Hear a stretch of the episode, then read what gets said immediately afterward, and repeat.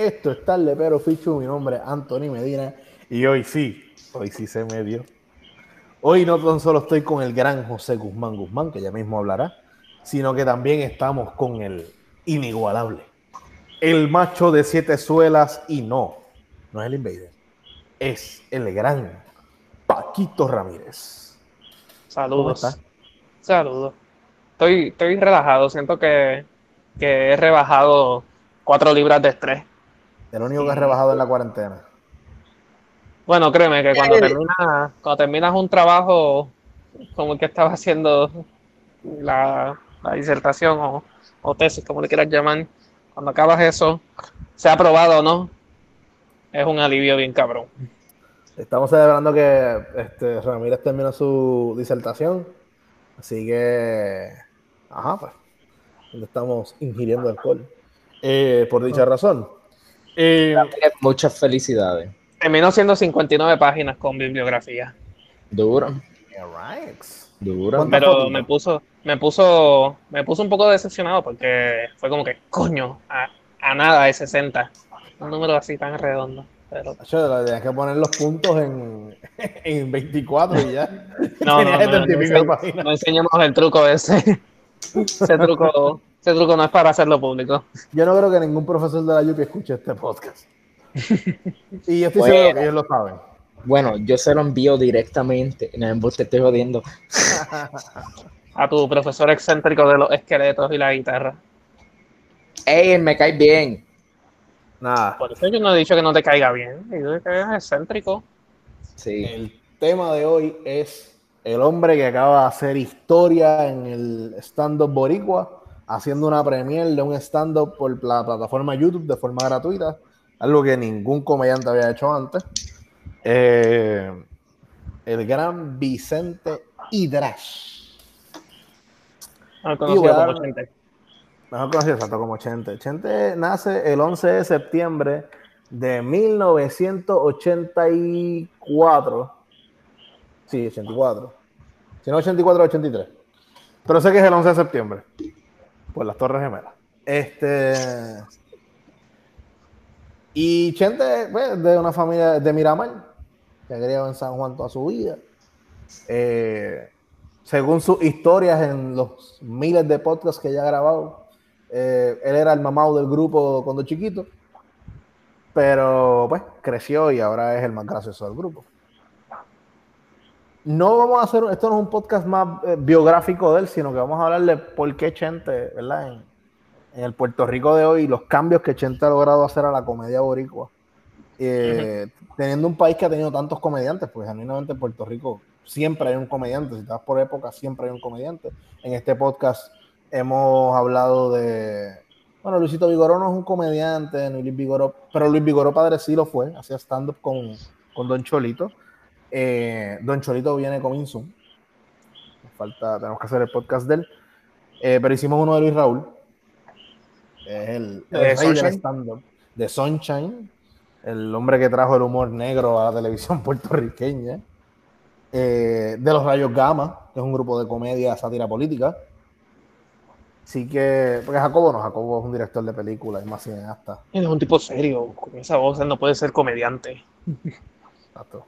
Él, puede vender mucho panador. Pero, pues nada, eh, muchachos, la primera pregunta, la, clásica. no, fíjate, quería hacer una sugerencia. Ah, en vez de hacer esta pregunta, este, como nosotros tres hemos tenido alguna experiencia con gente en persona, no sé si querían ir como mencionar como una experiencia que han tenido con Chente en persona. No necesariamente directamente con él, pero que estuviese él alrededor de. Ok. Que estuviese alrededor de su presencia o algo.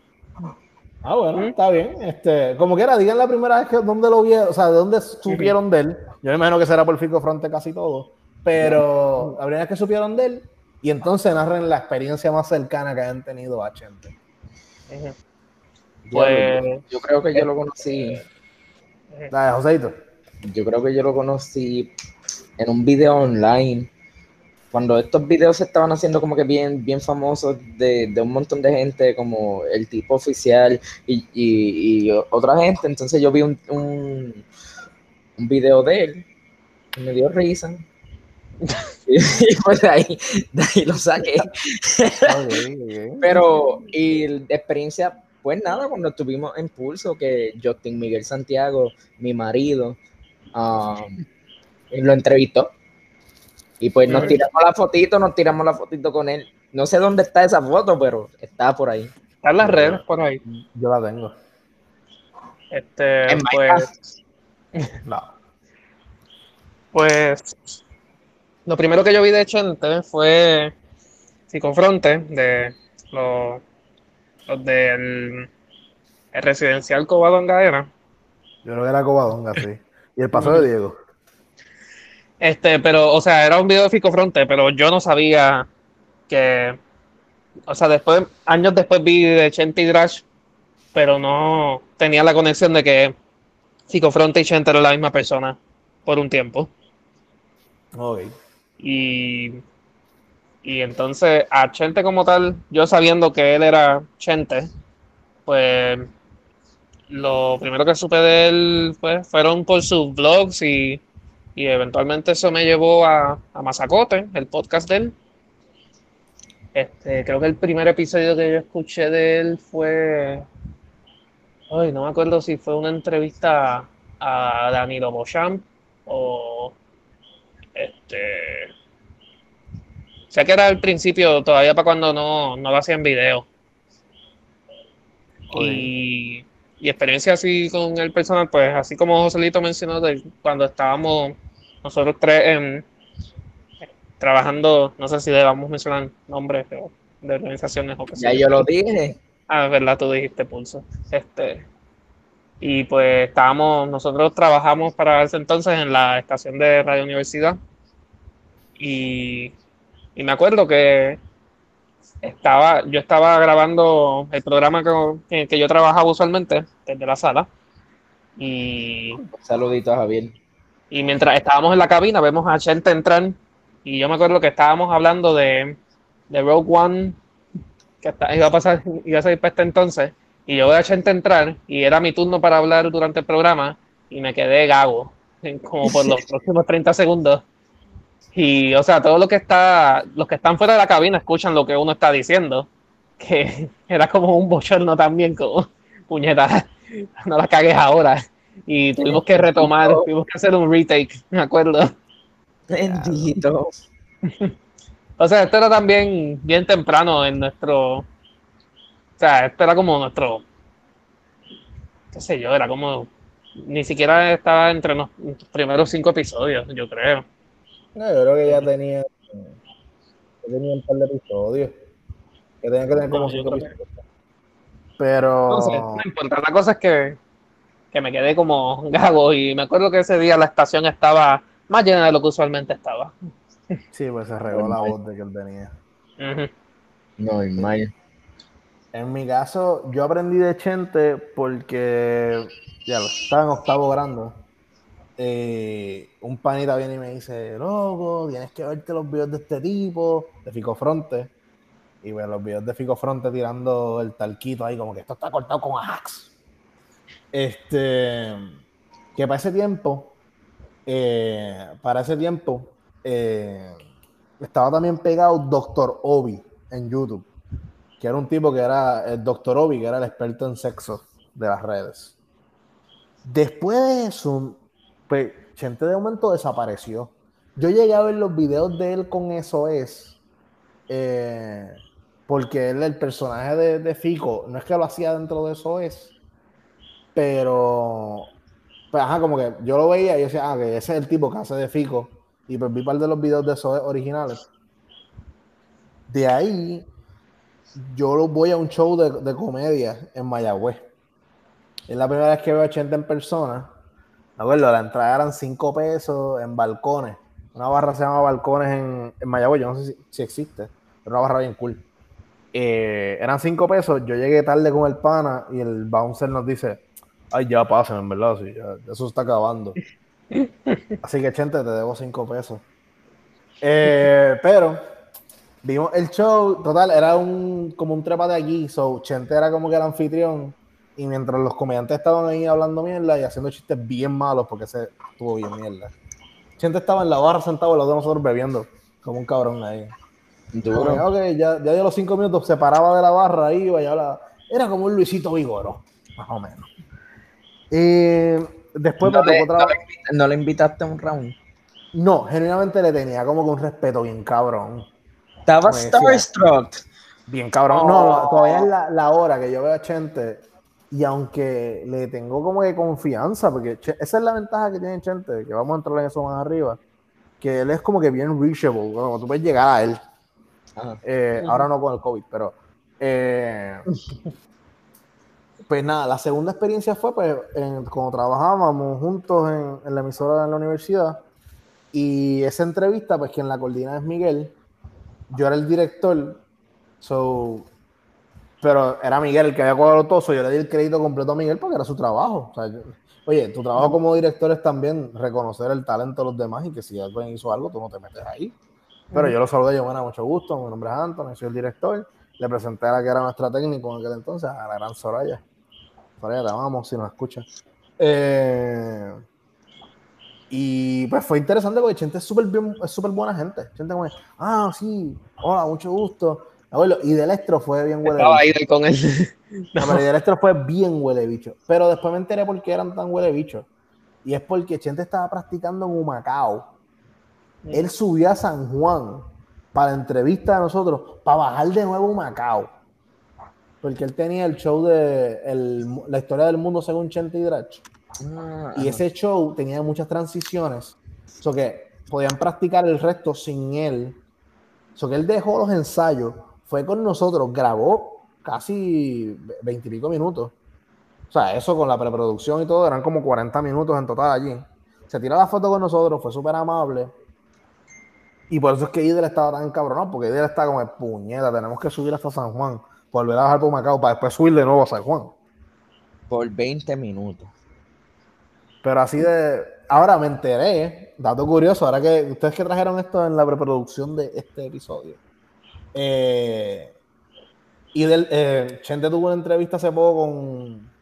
Bueno, hace poco no, fue hace par de meses, pero la subieron hace poco con Alejandro Gil y él dijo que ese show que él hizo de la historia del mundo según Chenti Drach es porque ellos perdieron un montón de chavos promocionando otro show en un barco que se quemó. Mm, y como se quemó eso, perdieron todos los chavos de la promoción que hicieron y se inventan este show de historia del mundo eh, según Chenti Drach para poder, ¿verdad? Pelear con, con las pérdidas económicas y, lo lograron, pero por eso Chente como que no se siente muy orgulloso de ese especial. Y todos los panas que yo tengo que han ido, que fueron, porque yo no fui, me dicen que estuvo bien mierdita. O sea, era mm. bien originalidad, pero que estuvo bien mierdita. Y cuando escuché eso en la entrevista que él dio, yo dije, ah, that's why. Eh, así que nada, esas son mis experiencias con Chente. Las otras han sido que me lo he encontrado ocasionalmente en un jangueo. ¿Y, y nunca le invitan la cerveza? Nunca he tenido, nunca me atrevió. Eh, pero sí lo he saludado de que nos hemos encontrado. Y, es el típico que yo sé que él hace esto como todos sus hangueos, ah, pre-COVID, obviamente, ya no son así. Pero él como, ah, mucho gusto, eh, mucho gusto. Y sigue. So, esto básicamente, este podcast es un llamado a que tú le compres una cerveza a gente. Exacto. El problema es que el cabrón ve Ocean Lab y yo soy pobre.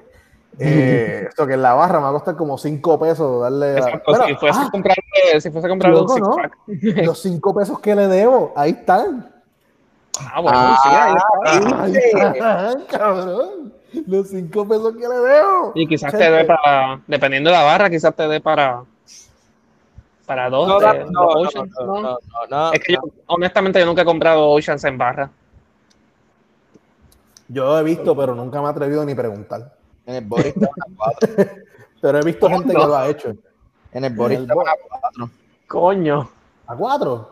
Sí. Ah, pues no está mal porque en la Chardón estaban como. Sí, pero no te daban la no era la botellita. Eran, eran vasos y era de un tap, pero es mucho menos que la botella.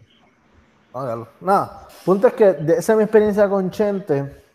Y si queremos añadirle pues, un poquito a la biografía, pues nada, eh, Ramírez lo explicó bastante bien, que después de, los videos en YouTube, entonces crea el, podcast de Mazacote. By the way, yo soy fanático de Mazacote desde el segundo episodio. Yo escuché el de Cristina Soler, el de Sunshine, y me acuerdo escuchar el de... Hay un roast a Dios, yo creo que es, que es el primero primero y para ese tiempo había que meterse, porque no tenían podcast como ahora, que tú entras a, iTunes y es fácil. Cualquier aplicación. No, a ese tiempo tú tienes que meterte en un site, era Stitcher, era Stitcher. Entonces tú entrabas ahí y, bajaba y estaba todos los tabs de todos los programas, tienes que buscar y darle clic, entonces tenías el teléfono abierto y no podías conectar el teléfono al, carro. Estamos hablando de 2013, sí, 2013, 2012 eh, claro que muchos han cambiado las cosas en ocho años. Eh, ya, lo que profesional, qué profesional. Como 80, lo estamos haciendo al estilo de él. Eh, bueno, este episodio trae ustedes por grana. Para granarte las bolas. Este. Así que... No, teníamos que empezar el episodio así con, con el anuncio Anuncio no pago. Anuncio no pago de dos minutos. ¿Cuál, ¿Cuál ha sido tu, tu masacote favorito? Mi masacote favorito, y actually, le tengo que dar las gracias. Ya, este episodio se va a llamar Se lo mamamos a Chente. Definitivamente. Se lo estamos cromeando a Chente. Bueno, ahorita dijiste que, su, que tus panitas y decían que el stand-up de la historia según Chente y Drasher estuvo mierdita. Así que no, está no, pero. Bueno, ahora, ahora, le voy a pagar. Ahora le voy a pagar. Eh, pues mira, mi masacote favorito es que en verdad el de Remy está cabrón. Ese es mi favorito. El de los de Víctor Manuel, todos son buenos. Los de Pedro Capó, todos son buenos. Eh, digo todos porque tiene varios. Mm. Con Pedro Capó. Eh, los de Sunshine, el primero, el segundo no me gustó tanto. Los de René Monclova, los dos están cabrones. Eh, el de Jorge Castro está cabrón. Eh, ¿Has llorado con Chente? Como que haya habido un episodio que te haya por lo menos sacado una lagrimita. Hubo un episodio que le entrevista a este muchacho que tiene un libro, él es ex convicto. Eh, estuvo preso desde como 12 años, como que él estaba entrando y saliendo de la correccional constantemente. Y las vivencias de ese chamaco fueron bien fuertes, hermano, y como que yo, me, me, llegó. Eso, ah, y los que, hace, los que hizo con la mamá y con el papá, a mí me llegan bien, cabrón. Especialmente los que son con la mamá, que 80 llora, cabrón. a mí me llegan, porque especialmente si tú, cuando tú, tú, eres parte de la diáspora, yo creo que ese es el boom de los podcasts puertorriqueños, es la diáspora. Tú estás lejos de tu casa, estás vulnerable. Eh, esos podcasts te dan más duro todavía. Por ejemplo, das un podcast con el papá y tú estás lejos con cojones y dices, tío, yo quisiera sentarme a hablar con mi papá. Como él se sentó a hablar una hora con él. Y, no es lo mismo por teléfono. Eh, que sí, sí, sí, Nacho, claro que sí. Ese, ah, y uno que me sacó las lágrimas fue el de el muchacho este del tripandero, que toca en Hijos del Cañaveral, el muchacho que toca el tripandero. Ajá. Pues ese muchacho, no me acuerdo el nombre ahora, se los debo. Él narra una historia que él tuvo eh, tocando en Barcelona para Messi. Y el Barcelona, dice, ¿sabes qué? Vamos a cerrar este teatro, sacan a todo el mundo y se quedan los jugadores del Barcelona con ellos a beber ron en, ese lugar, con residentes. Eh, a beber todo ron. por razones distintas, probablemente. es que la humildad de ese muchacho, que no me acuerdo ahora de qué pueblo es tampoco, la humildad y, y ver, o sea, no sé, para mí, gente, como que es un overload de humildad. A diferencia de la piedra. Porque si fuese de las piedras sería un mamabicho. Las piedras son PNP y parece que te van a vender Herbalife. Todo. Y eso que mi hermana vive ahí. Yo, yo no parezco que vendo Herbalife. Esto ha sido yupizado, tú sabes, a ti la yupi te ha cambiado. La gente de las piedras son como la gente que estudia empresas en la yupi. Nada. Gente de Nada. Nada. vamos a la próxima pregunta que les quiero hacer es, ustedes ¿cómo pondrían a Chente en el ranking histórico de comediantes? Como gente como Don Cholito, Raymond Arrieta, eh, Luis Raúl. Nos vamos a la escena afuera, pues tenemos a Carlos Amber, William Piedra, que yo sé que no sé quiénes son, ustedes no saben quiénes son. Pero como, como personalidad puertorriqueña comediante, Sunshine Logroño, Silverio Pérez, quienes lo ponen como comediante. Eh, ¿Dónde ustedes lo ponen a él? Bueno, te soy honesto, no he explorado mucho de los comediantes de Puerto Rico, pero así de los que mencionaste, pues Luis Raúl está sin duda en el tope para mí. Ese es el rey. Del stand-up comedy, él es el rey. Después pondría Sunshine por, o sea, el, la popularización que hizo de el sketch en Puerto Rico. Y después, no sé si, no que a mí personalmente prefiera a Raymond, pero... Nada, creo que pondría, creo que pondría a Chente después de, de Sunshine. Mira, yo no sé mucho de los comediantes, pero yo sé que Chente es mejor que Francis Rosa. y totalmente innecesario. Él no, él no hablando del ranking y tú arrancas con aquí este cabrón es con ese no. No, es que estoy, estoy empezando como que cómo lo puedo subir. Como que viendo cómo, cómo quién es Quito. Tú, tú, vas botando gente del barco, tirándolos al agua para dejarlo a él solo. El guitarreño eso, eso, se puede, eso se puede clasificar. No, yo creo que es más fácil empezar de arriba abajo. Yo creo que Luis Raúl. Ni mencioné a Don Cholito. Eso iba a decir Luis Raúl, Don Cholito, Raymond. Yo no, yo no. De verdad, Silverio Pérez a mí no me da mucha gracia, eso no creo. Sunshine. Sunshine. Bueno, lo, lo um, que ustedes no, no, ¿ustedes han visto los cabos cómicos? Adrián García, Bizcocho. Eh, o sea, esa gente también estaba cabrona. Mira, de lo, yo diría el que. El gangster podría ser un comediante. Sí, yo, yo creo. Claro, sí. pues yo diría. Diablo. Yo, yo creo que Chente está como que top 10, un número 11, entrando un 10. Yo, estoy de acuerdo con esa observación. Yo me atrevo a analizar a Chente. Pero mejor que Francis Rosa. Ok, está bien. Eh, Danilo Buchan también está por ahí. Este, Chente, para mí, y aquí vamos de nuevo con la mamadera. Eh, Chente cambió el juego. Y hay pocos comediantes puertorriqueños que cambien el juego. Porque si tú ves el show de Raymond, pues Raymond hizo algo bien similar a lo que hizo Sunshine. Cuando Raymond se va al mediodía, pues Raymond imitó mucho al show del mediodía de Don Cholito. Y no estoy diciendo que, es que Raymond es un copión, que pues, está, está repitiendo estilos. Por ejemplo, cuando el gangster tenía competencia con Raymond, porque pues, el gangster tenía mujeres en poca ropa, pues Raymond empezó a poner mujeres medias desnudas en su programa para poder pelear que realmente no peleaban porque estaban en el mismo, o sea, no estaban en el mismo canal, pero pues quedaban diferentes días. Y ahora. Eh, pero Chente, yo siento que Chente se le cerraron las puertas de todos los canales. Fue como que, no, tú no puedes entrar al mainstream. Y él tuvo que crear su canal, que es lo que él tiene en YouTube. Aunque ya Molusco le pasó por el lado en, subscribers y todas esas cosas. Chente es mejor que el Molusco. Ah, definitivamente, en comedia sí. Eh, y como persona. Pasa es que Chente, a mí lo que me agrada de él, y por lo que yo me atrevo a ponerlo en, en el top 5, realmente, es por su originalidad. Que no es originalidad, realmente él copia mucho estilo americano y lo trae al estilo puertorriqueño. O sea, él hace mucha fusión de lo que es, no, no es SNL, pero... quien, hacía el SNL era Sunshine. Es Sunshine.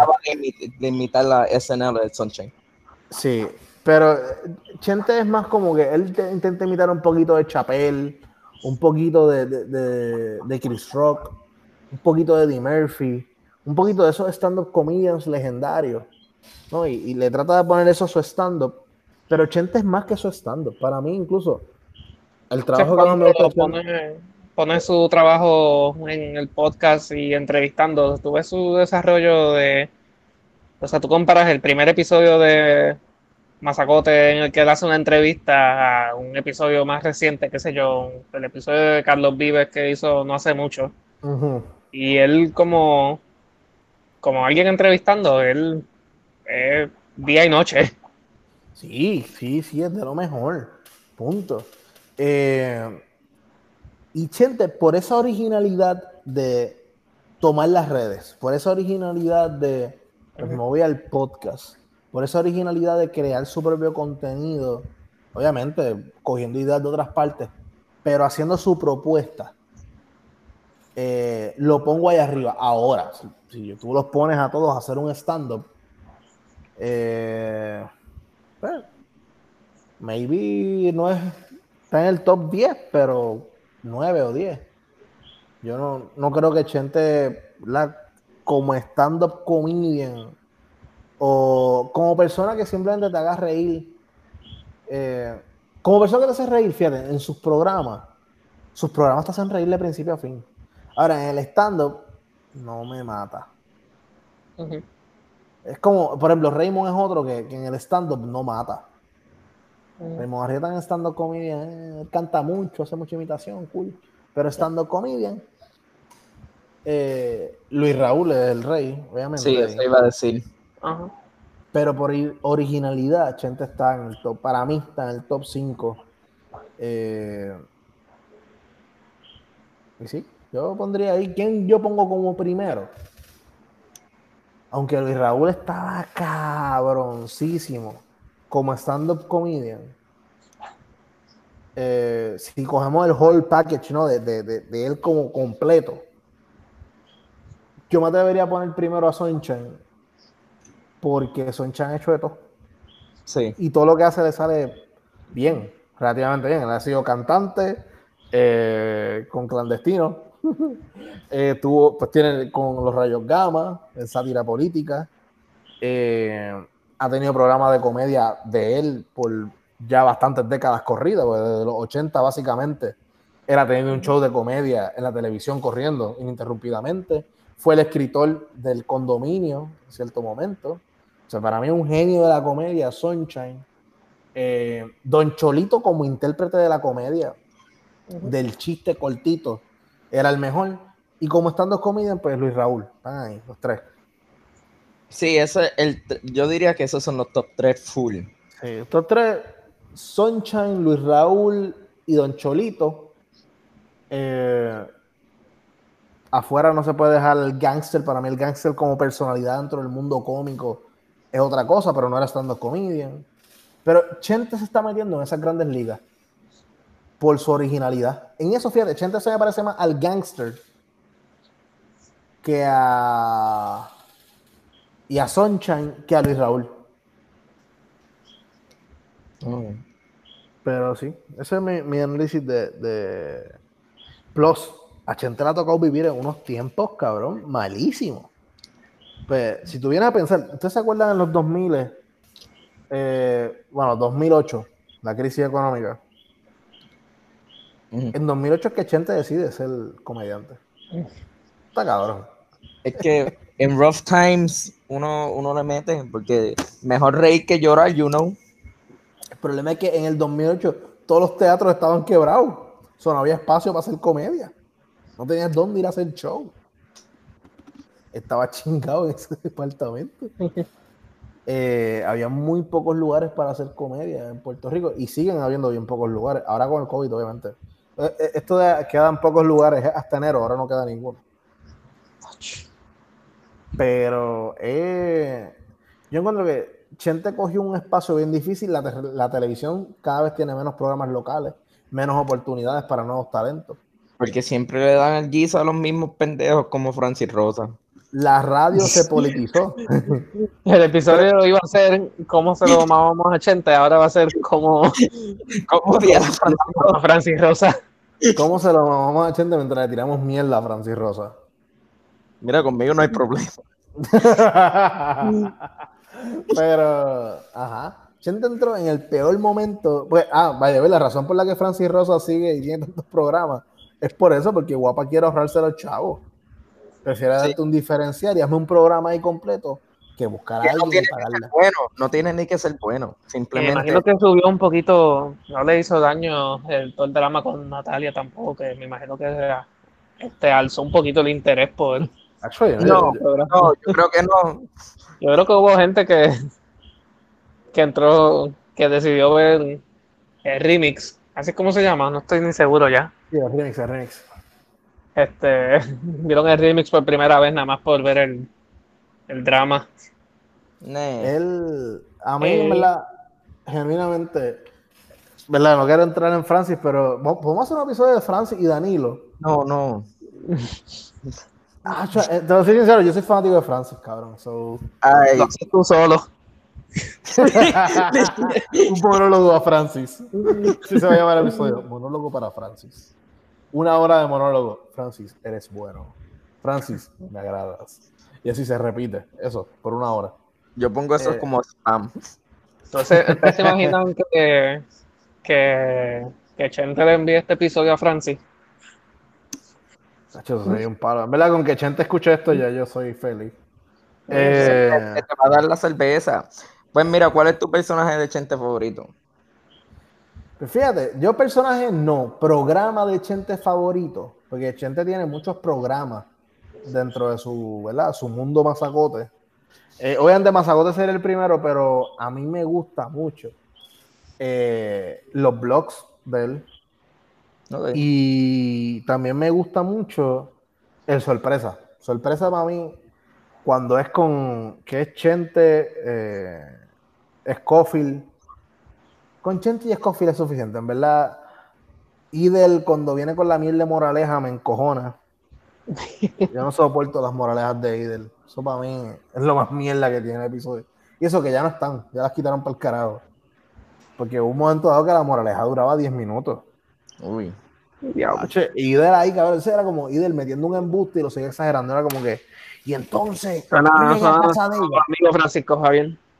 Sí, no, pero era como de, yo se llegué a la casa de ella y había una piscina con tiburones. Y tú, ¿ah? Es como el, pana de nosotros de, del área este, no digas el nombre, Joselito. Pana de nosotros que estaba jugando fútbol en la NCAA. Ah, ya, ya. Es que tenemos un pana en común que este tipo que es un mentiroso. Es como el personaje que hace Francis Rosa, actually. El del paquetero. Un mentiroso de profesión. Eso es lo que. este tipo. está vivo.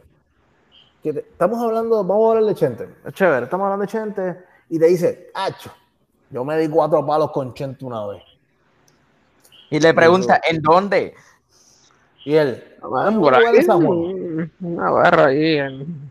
En verdad no me acuerdo, pero tú sabes, ese, ese personaje de Fico Fronte, yo le di la idea. Ese tipo de persona, cabrón. E, ese tipo de persona. Literal. ese yo se lo regale. Eh, eh, sí. Ahora, eh, si comparamos a, Chente versus el Molusco, que es la otra figura con la que él ha tenido que pelear de su propia generación, porque ellos son contemporáneos. Yo creo que Chente es talentoso, Molusco es trabajador. Y sé que van a decir, ah, no, Molusco es un copión. Sí. Pero. En las redes sociales es copión, pero yo admito que el tipo es un fajón. Exacto, que el cabrón trabaja con cojones. Y... Ah, yo no puedo defender el molusco. Yo, tampoco, yo no consumo su producto, punto. No, tampoco, pero se nota que el tipo. Ah, yo, creo que si no te agrada, simplemente no lo consumes. Es como cuando uno va a votar. Si no te agrada, no votas por él o por ella. Punto. Tú votas por lo que a ti te guste. Ya está. O tú escoges el material que a ti te gusta. Punto. Eh, y a mí me gusta mucho el producto que Chente brinda versus el que el Molusco brinda. Ahora reconozco que el Molusco tiene mucho más following que Chente. Por mucho, porque Chente está tratando de llegar a los 500 mil subscribers Y el molusco le pasó por el lado, pero papi, es menos nada. No, y que, o sea, ¿cuánto tiempo lleva el molusco con su canal en YouTube? Bueno, tiempo lleva un montón, pero que verdaderamente le está metiendo como. Que le estuviese. Pues que le estuviese dando atención y eso. Bueno. bueno, ¿cuánto llevamos de cuarentena? Yo no sé cuánto vaya. Dos siglos. ¿Quién está contando? yo vi un post de junio los otros días y dije, diablo, junio. Bueno, estamos en agosto. Eso es el mes 8. Así que desde. ¿No es desde febrero que empezó? Pues, ¿cómo eh, vamos? ¿Seis meses? Por ahí. ¿Cómo hacemos el closing statement de Chente? Pues, ¿qué ustedes opinan que es el futuro de Chente? Yo creo que esa es una muy buena pregunta, porque ahora mismo, mira, Chente está, tiene su canal de YouTube robusto, está creando nuevos programas acá rato, algunos funcionan, algunos no. Pero Chente en 10 años, ¿dónde ustedes creen? Porque ya vemos, ya llevamos 10 años de Chente. Bueno, no, 8 porque realmente Chente sale en el 2012. ¿Tú sabes que no me sorprendería? ¿Qué? Un, un late night show. Él ha dicho que mm. se lo han ofrecido, pero él no ha dicho que sí. Pues a mí no me sorprendería de aquí a unos años verlo, porque yo creo que ya Chente tal vez haciendo programas de comedia constantemente no, no sea algo que, yo vea, por lo menos stand-up, no sé si haga un programa como tal, como que producir y escribir uno, um, pero yo, yo lo veo haciendo un late night. Yo creo que de aquí a 10 años se le da estar en televisión. Como Ajá, sí.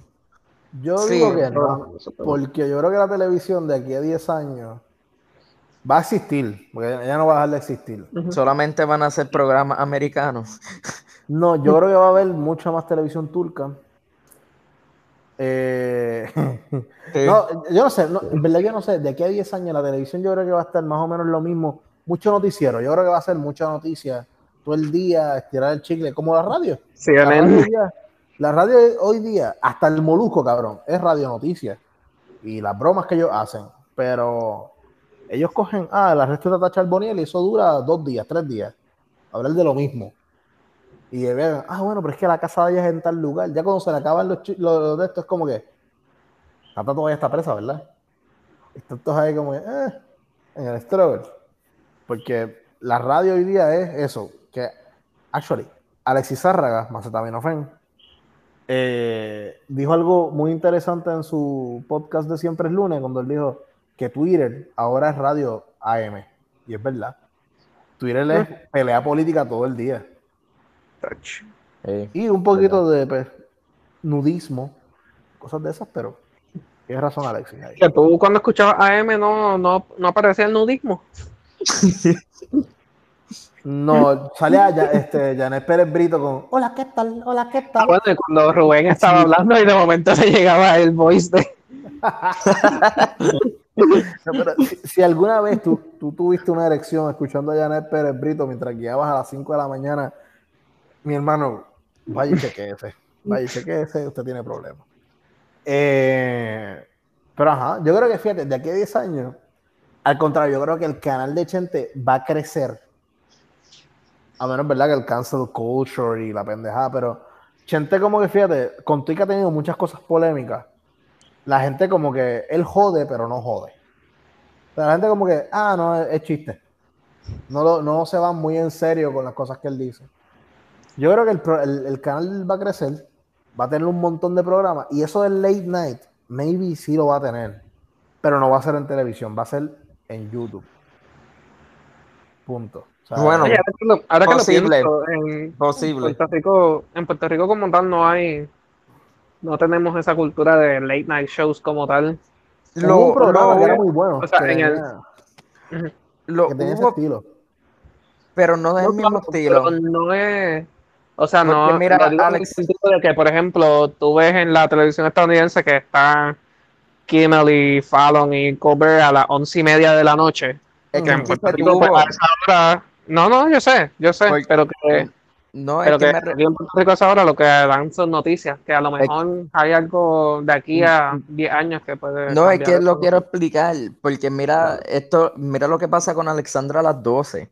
Que Alexandra era el late night show que se estaba dando y lo mueven para mediodía. Y es por una razón. Puerto Rico predominantemente es una, una, edad mayor, so ya a las 11, 12 de la noche la mayoría de la gente que ve televisión en Puerto Rico ya está durmiendo.